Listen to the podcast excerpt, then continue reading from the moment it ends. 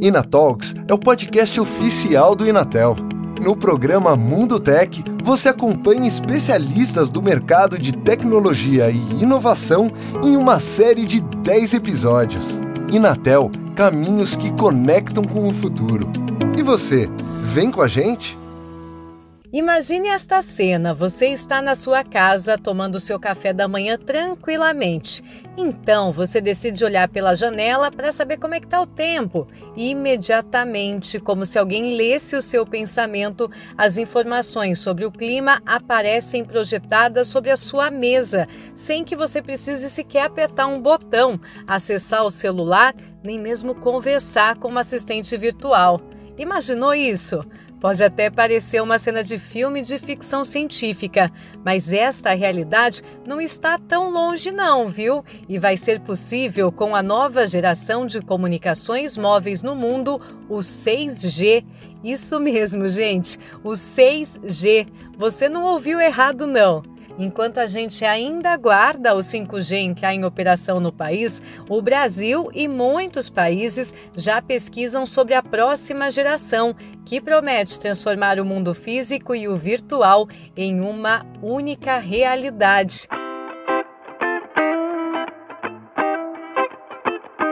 Bom, para esse nosso episódio futurista, nós vamos conversar com pesquisadores que participam do Brasil 6G, que é um projeto liderado pelo Inatel junto à Rede Nacional de Pesquisas, que também conta com a participação de várias instituições de ensino e pesquisa nacionais e tem o apoio do Ministério da Ciência, Tecnologia e Inovação. Está conosco nesse bate-papo José Rezende, ele que é professor da Universidade Federal do Rio de Janeiro e assessor acadêmico científico na Diretoria de Pesquisa, Desenvolvimento e Inovação da Rede Nacional de Ensino e Pesquisa.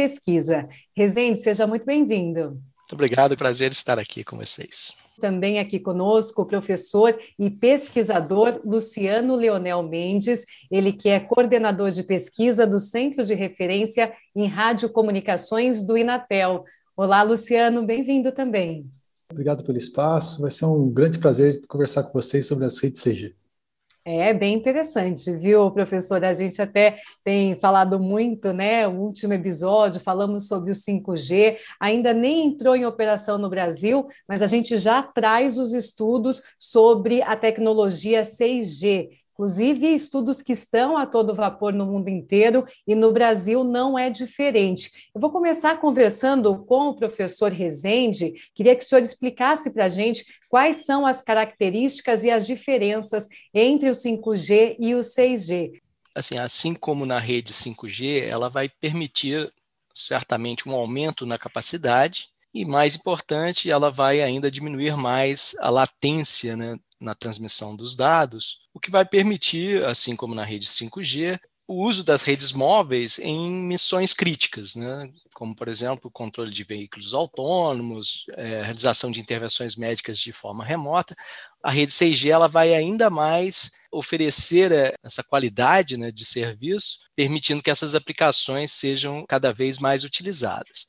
Mas algo é, bastante novo na, na rede 6G, do meu ponto de vista, é que ela vai integrar também outras é, redes, né, assim como as redes de satélite a esse ecossistema, e o que vai permitir a comunicação não só terrestre, mas também a comunicação no espaço. Né? Então, vai, isso vai permitir, por exemplo, o controle de drones e outros é, veículos espaciais. E também a exploração de outras bandas né, de mais alta frequência que serão exploradas, já que a gente tem uma, uma escassez desse recurso atualmente. É, uma outra característica da rede 6G que eu acho bastante importante é um, um uso ampliado da inteligência artificial, né, que também vai ocorrer nas redes 5G, mas eu acho que na rede 6G esse uso da inteligência artificial e do aprendizado de máquina ele vai ser mais acentuado e vai permitir, até, através de interfaces abertas, que os operadores, os desenvolvedores, é, possam desenvolver é, novas tecnologias usando inteligência artificial e a presença de máquina de uma forma mais, mais integrada. Certo, é uma grande novidade assim para a gente, professor, né? Falar do 6G, a gente está sendo introduzido na tecnologia 5G e aí o senhor traz então o 6G. Eu fico pensando, né? A gente pode dizer que no 6G o celular, por exemplo, vai ser uma tecnologia já ultrapassada, né? Como é que é isso de inteligência artificial? A gente vai se comunicar através do quê? Quais que são as expectativas? A, rede 6G ela vai permitir né, a inserção de novos dispositivos relacionados a sensores, a internet das coisas, o termo mais utilizado. Então, assim, a gente vai ter outros dispositivos é, sendo integrados, dispositivos é, vestíveis, né, que são utilizados nas vestimentas, dispositivos, sensores utilizados em diferentes serviços, como de, de agronomia, de agronegócios. Então, assim, muitos outros dispositivos serão integrados à rede móvel. Mas eu, assim, mas na minha opinião, eu, eu, acho que o uso do celular ele continuar sendo feito, os celulares eles vão se tornar cada vez mais inteligentes e sofisticados, é, dá até uma ansiedade, uma expectativa para ver o que vem é. por aí, a gente é sempre surpreendido, né?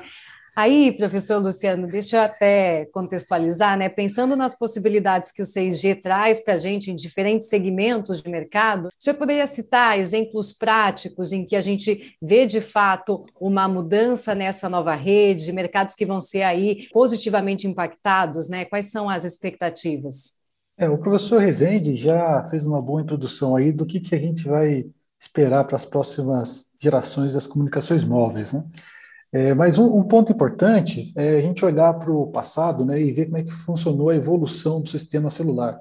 E tipicamente nós temos as gerações ímpares apresentando um novo patamar, né? A gente pode olhar para a primeira geração, ela trouxe a comunicação móvel em si. Foi a primeira vez que a gente conseguiu ligar para alguém e não para algum lugar. A comunicação se tornasse pessoal.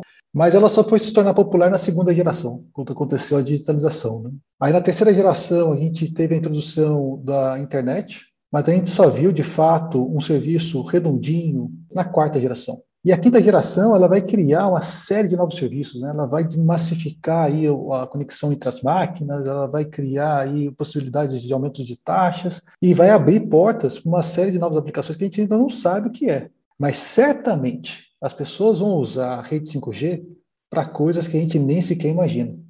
E aí a rede 6G ela vai vir para solidificar esses mercados. E é através da rede 6G que a gente vai ter, de fato, esses novos ambientes operando de forma como eles foram concebidos, né? E aí o que a gente pode ter de novas aplicações com essa rede CG, né? Pegando o gancho ali do que o professor Rezende falou, a, a minha visão é que hoje a gente usa o celular como um centro de comunicação, e a gente interage com o mundo através do dedo na tela.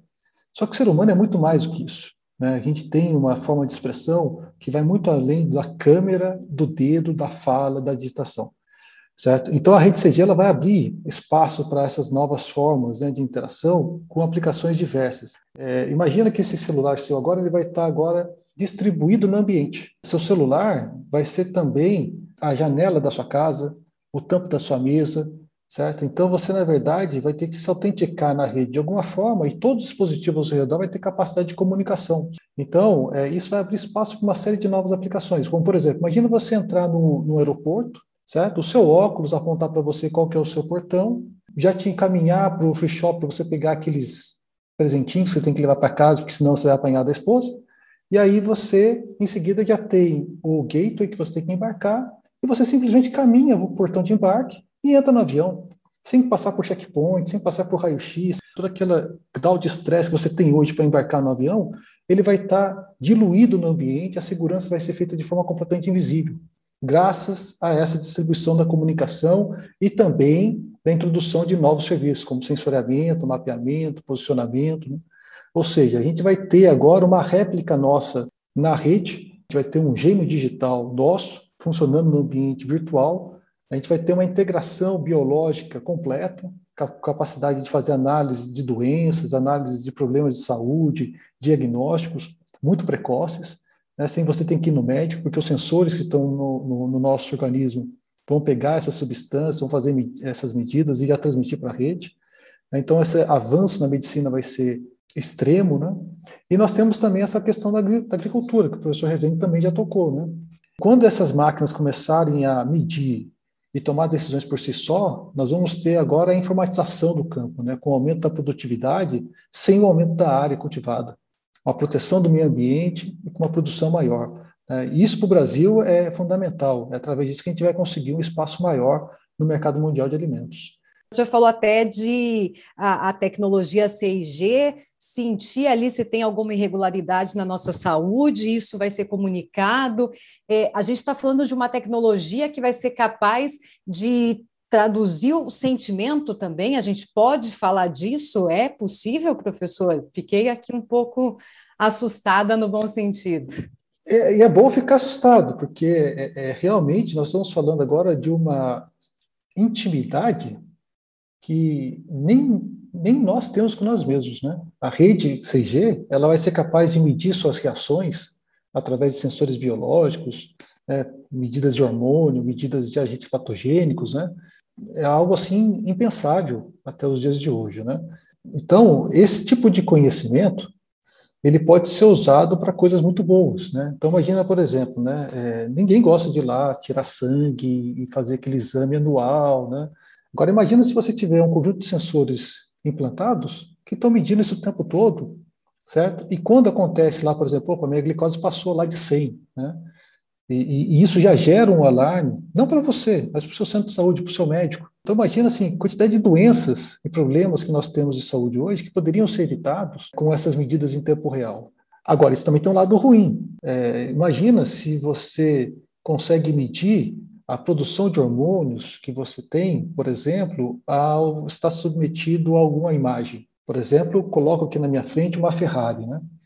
E aí o anunciante sabe qual o tipo de reação hormonal que eu tenho a isso, qual o tipo de sentimento, porque na verdade o sentimento nada mais é do que um conjunto de reações causada por esses tipos de, de hormônios né? e, e, e, coisas que acontecem no nosso cérebro. Então eles vão conseguir agora é, apertar os nossos botões de uma forma completamente irresistível. Né? Então, o nível de manipulação que a gente pode passar a sofrer por agentes de marketing, por exemplo, vai ser completamente diferente, vai ser algo assim que vai tocar o nosso subconsciente. Então, a segurança dos dados e o uso adequado dessa informação é algo extremamente importante redes CG também. É, esse, inclusive, é um assunto que a gente já abordou também aqui no podcast do Inatel, né? Essa questão da proteção de dados. Professor Rezende, aí eu fico pensando, né? Quando a gente fala da questão de rede mesmo, né? O senhor trouxe aí que vamos ter várias conexões, falando até de conexão espacial. É, como que é? A gente vai ter uma rede mais autônoma? Esse é o grande diferencial do 6G? Tem uma pergunta aqui. É verdade que pode ser a última geração que nós iremos projetar e a evolução dela pode ser um projeto da própria rede? Será que é o limite da tecnologia? É, acho que essa é uma questão bastante é, futurística, né, digamos assim, e que já foi abordada em vários livros e, e filmes, né, que é a máquina, ela passa a evoluir né, e a aprender de forma autônoma e se tornando cada vez mais inteligente, né, e aí a evolução é feita pela própria máquina. Eu, eu acho que isso é algo bastante possível, mas eu acho que a gente ainda está um pouco na infância né, desse, desse processo. Né? Acho que é um processo bem longo, né? assim, o renascimento da inteligência artificial, os grandes avanços dos últimos anos, acho que obrigatoriamente vão levar a isso, mas eu acho que tem um longo caminho é, pela frente e as vulnerabilidades que isso cria, né, problemas de segurança, de privacidade, que eu acho que vão acabar também freando um pouco esse, essa, essa evolução. Que é, de um ponto de vista, eu acho que é até interessante, porque assim, uma evolução muito rápida, ela, ela se torna muito invasiva e, e aí isso traz grandes prejuízos. Mas tecnologicamente falando, eu acho que tudo é possível e até num curto prazo de tempo. É interessante falar sobre isso mesmo, né? Quando a gente fala da tecnologia ultimamente, às vezes dá essa sensação de que as coisas foram acontecendo, a gente não tem nem tempo de se adaptar a uma nova tecnologia. A pandemia veio aí com o home office, todo mundo se adequando, mas é interessante quando traz que não, na verdade a gente está no caminho, também não é da noite para o dia, são coisas que realmente vão acontecer, né? E aí eu queria aproveitar, professor Luciano, a gente sabe que o Inatel esteve à frente das pesquisas que ajudaram a definir os padrões e também requisitos para a implantação do 5G no país, e agora, junto à Rede Nacional de Ensino e Pesquisa, lidera o projeto pioneiro no Brasil também, que é o 6G. Explica para a gente qual que é o objetivo desses estudos, né? o que está sendo feito em conjunto, então, e quais são as etapas que já foram executadas, o que, que falta. Bom, a, a rede CG está nascendo agora, né? então é um conceito muito novo, né? não tem ainda uma definição clara do que, que é essa rede, nós estamos criando esse conceito na atualidade, né? E, e ela envolve assim, diversas coisas novas, né? coisas no sentido assim que não estavam presentes no sistema de comunicação até então, né? Eu comentei antes assim, que o ser humano é muito mais que um dedo na tela, né? Ele é muito mais é, expressivo do que isso. Então, uma demanda muito forte é justamente por permitir né, uma interação melhor do ser humano com a rede através de, de, novas formas de interação. Né? Com isso nasce o conceito de comunicações ápticas, né? comunicação que não é baseada só na voz e só na imagem, ela também traz um nível a mais de interação que seria a transmissão de tatos, se comunicar através do toque. É, um outro exemplo também que está surgindo agora é com esse ingresso da é, imagem, sensoramento, mapeamento dentro da rede, é a gente ter a capacidade de criar um sexto sentido que é um sentido digital. Né? Então seria assim, a rede ela está trabalhando junto comigo, interagindo junto comigo para me ajudar a conseguir vencer um dado desafio, né? Então a gente está vendo uma integração completa do mundo físico, do mundo biológico, do mundo virtual. Então nesse ponto a gente está estudando esses casos de uso, essas aplicações. Estamos vendo aí quais são as possibilidades que estão sendo levantadas pelos grandes centros pesquisadores ao redor do mundo e estamos tentando mapear o impacto disso para a sociedade brasileira. E o mais importante, olhando para aquilo que a sociedade brasileira precisa e tentando trazer quais são os requisitos que a rede 6G tem que atender para que essas nossas expectativas também é, sejam atendidas. Né? E isso é extremamente importante para o Brasil, porque ao longo de toda a existência da evolução das redes de comunicações móveis, o Brasil sempre foi um usuário da tecnologia. Ou seja, a tecnologia era desenvolvida nos grandes centros Estados Unidos, Europa, Japão, Coreia, e a gente adotava essa tecnologia aqui no Brasil e depois tentava usar da melhor forma para resolver nossos problemas. Mas diversas frentes que nós temos, que são extremamente importantes, já falamos aqui do agronegócios, né?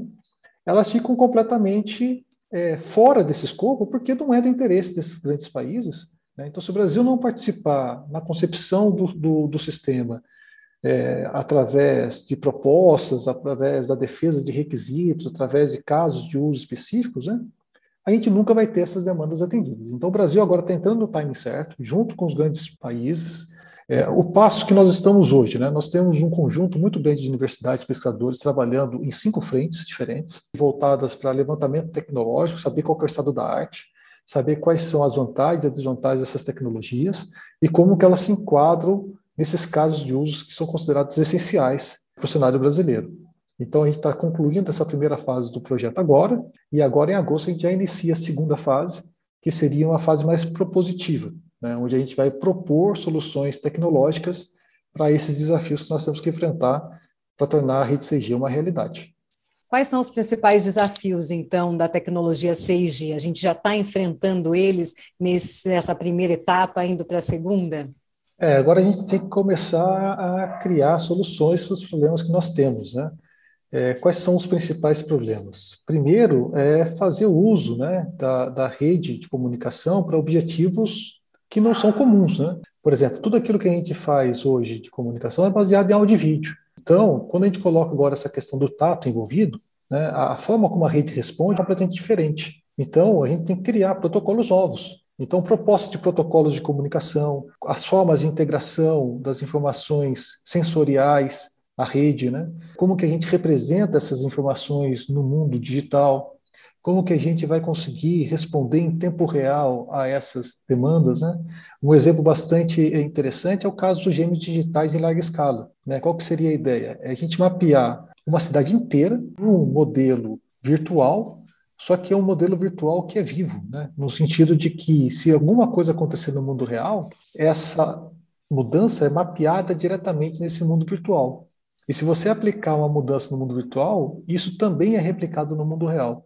Então, essa ideia do gênio digital de larga escala vai permitir que a gente tenha uma forma de interagir com sistemas complexos completamente nova. Eu quero testar um algoritmo novo para controle de fluxo de tráfego de ônibus. Né? Será que eu posso simplesmente ir lá no, no, no, na cidade de São Paulo e testar e fazer um experimento para ver o que, que dá? Não, se der errado, as consequências são gravíssimas. Então você faz isso primeiro no modelo virtual e depois aplica no modelo real no nosso dia a dia, né? Só aquilo que você tem certeza que vai dar certo. Mas para essa simulação dar certo, a gente tem uma série de informações que precisam ser trocadas em tempo real, né? Os desafios são de comunicação, são de censuramento, quais algoritmos de inteligência artificial vão ser aplicados, né? Como que a gente vai treinar essas redes neurais? A gente fala muito de inteligência artificial, mas a inteligência artificial é uma caixa preta ou uma caixa cinza que a gente não sabe muito bem como é que ela funciona. Né? Ela, ela vai funcionar de acordo com a forma que a gente treina ela. Que dados a gente vai usar para treiná-las? Né? Vamos gerar esses dados de forma sintética? Vamos sair fazendo medidas do mundo? Se sim, em que lugares? Né? Com quais culturas? Com quais pessoas? Quem que vai ceder os seus dados? Né? Então, tudo isso são pontos em abertos que a gente vai começar agora a mapear, né? colocar ali as pedrinhas no caminho, né? que vão nos levar para 2030 ter uma solução que seja factível. Os desafios são enormes, não vai ser nada simples fazer isso. E essa previsão 2030 já é uma expectativa de quando a gente vai ter o 6G?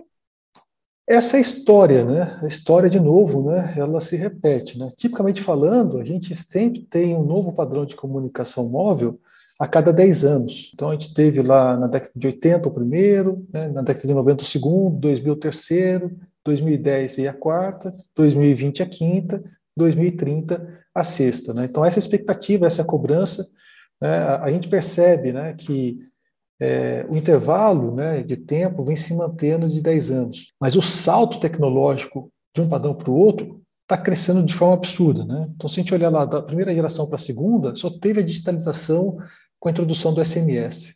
Da segunda para a terceira, a gente já estava acessando a internet. O iPhone já era uma realidade, né? Da terceira para a quarta, a gente já estava usando o celular como sendo um estúdio portátil, gerador de mídia.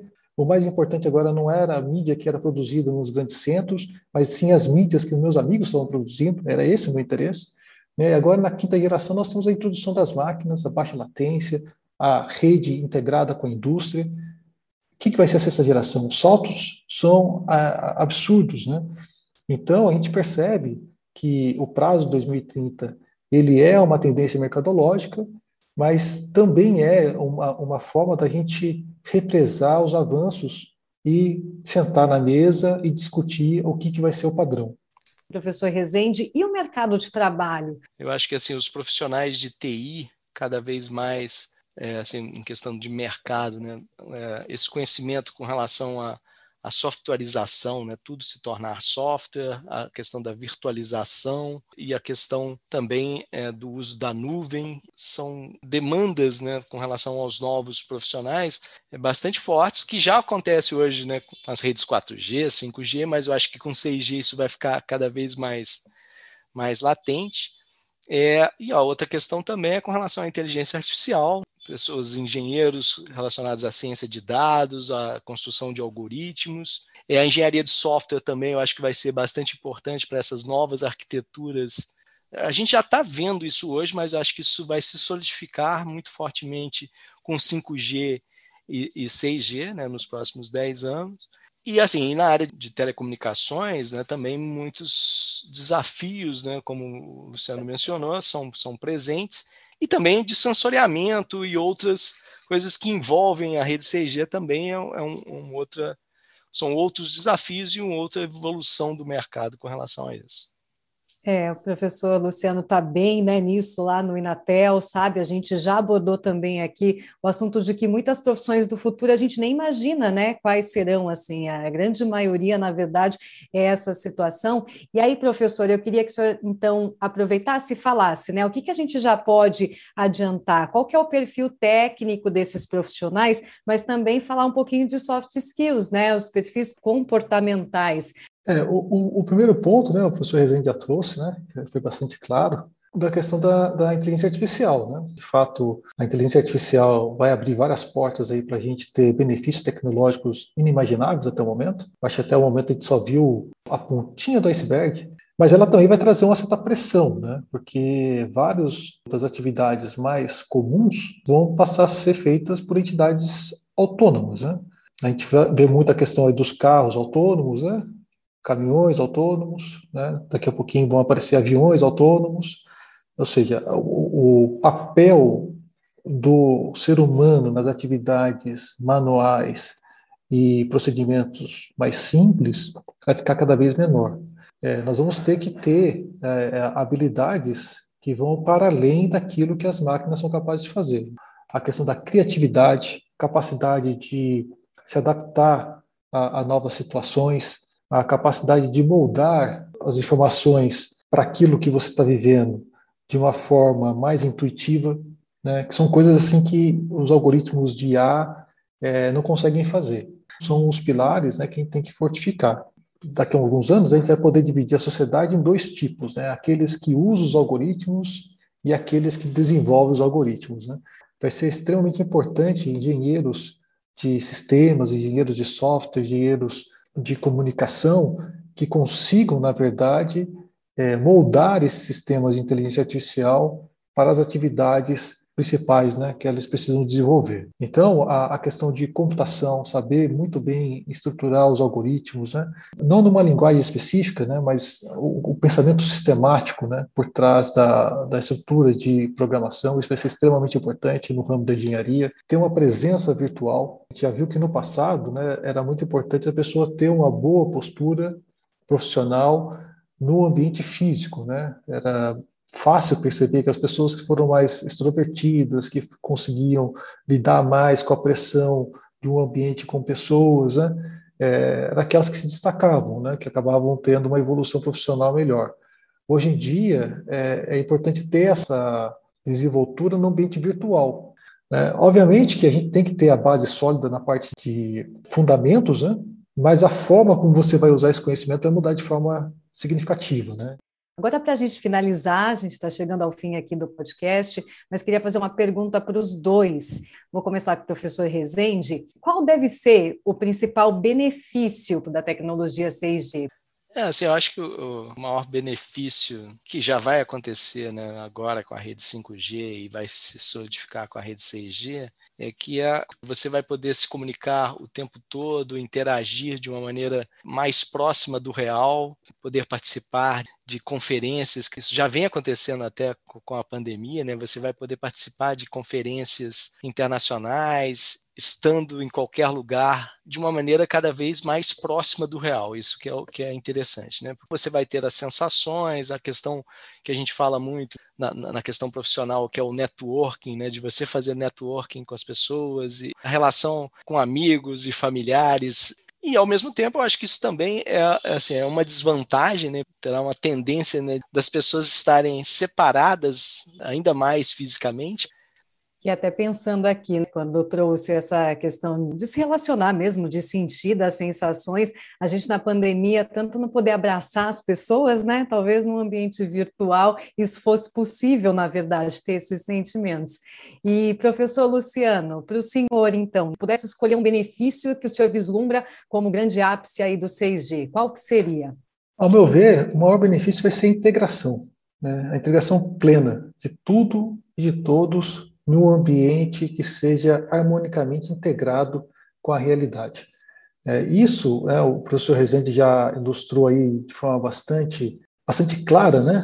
E, e, e essa integração, né, acontecendo assim na essência do nosso dia a dia, de uma forma completamente conectada com a nossa realidade, vai nos permitir é, tirar esses grilhões que existem hoje com relação ao acesso à informação. Né? A gente já diz hoje, né? a gente vive na era da informação, é, mas aí eu, eu, eu, costumo dizer que a gente vive na era do dedo. Tem que ir lá pôr seu dedinho na tela, né? se você não fizer isso aí 100 vezes ao dia, você não está não tá informado. Né?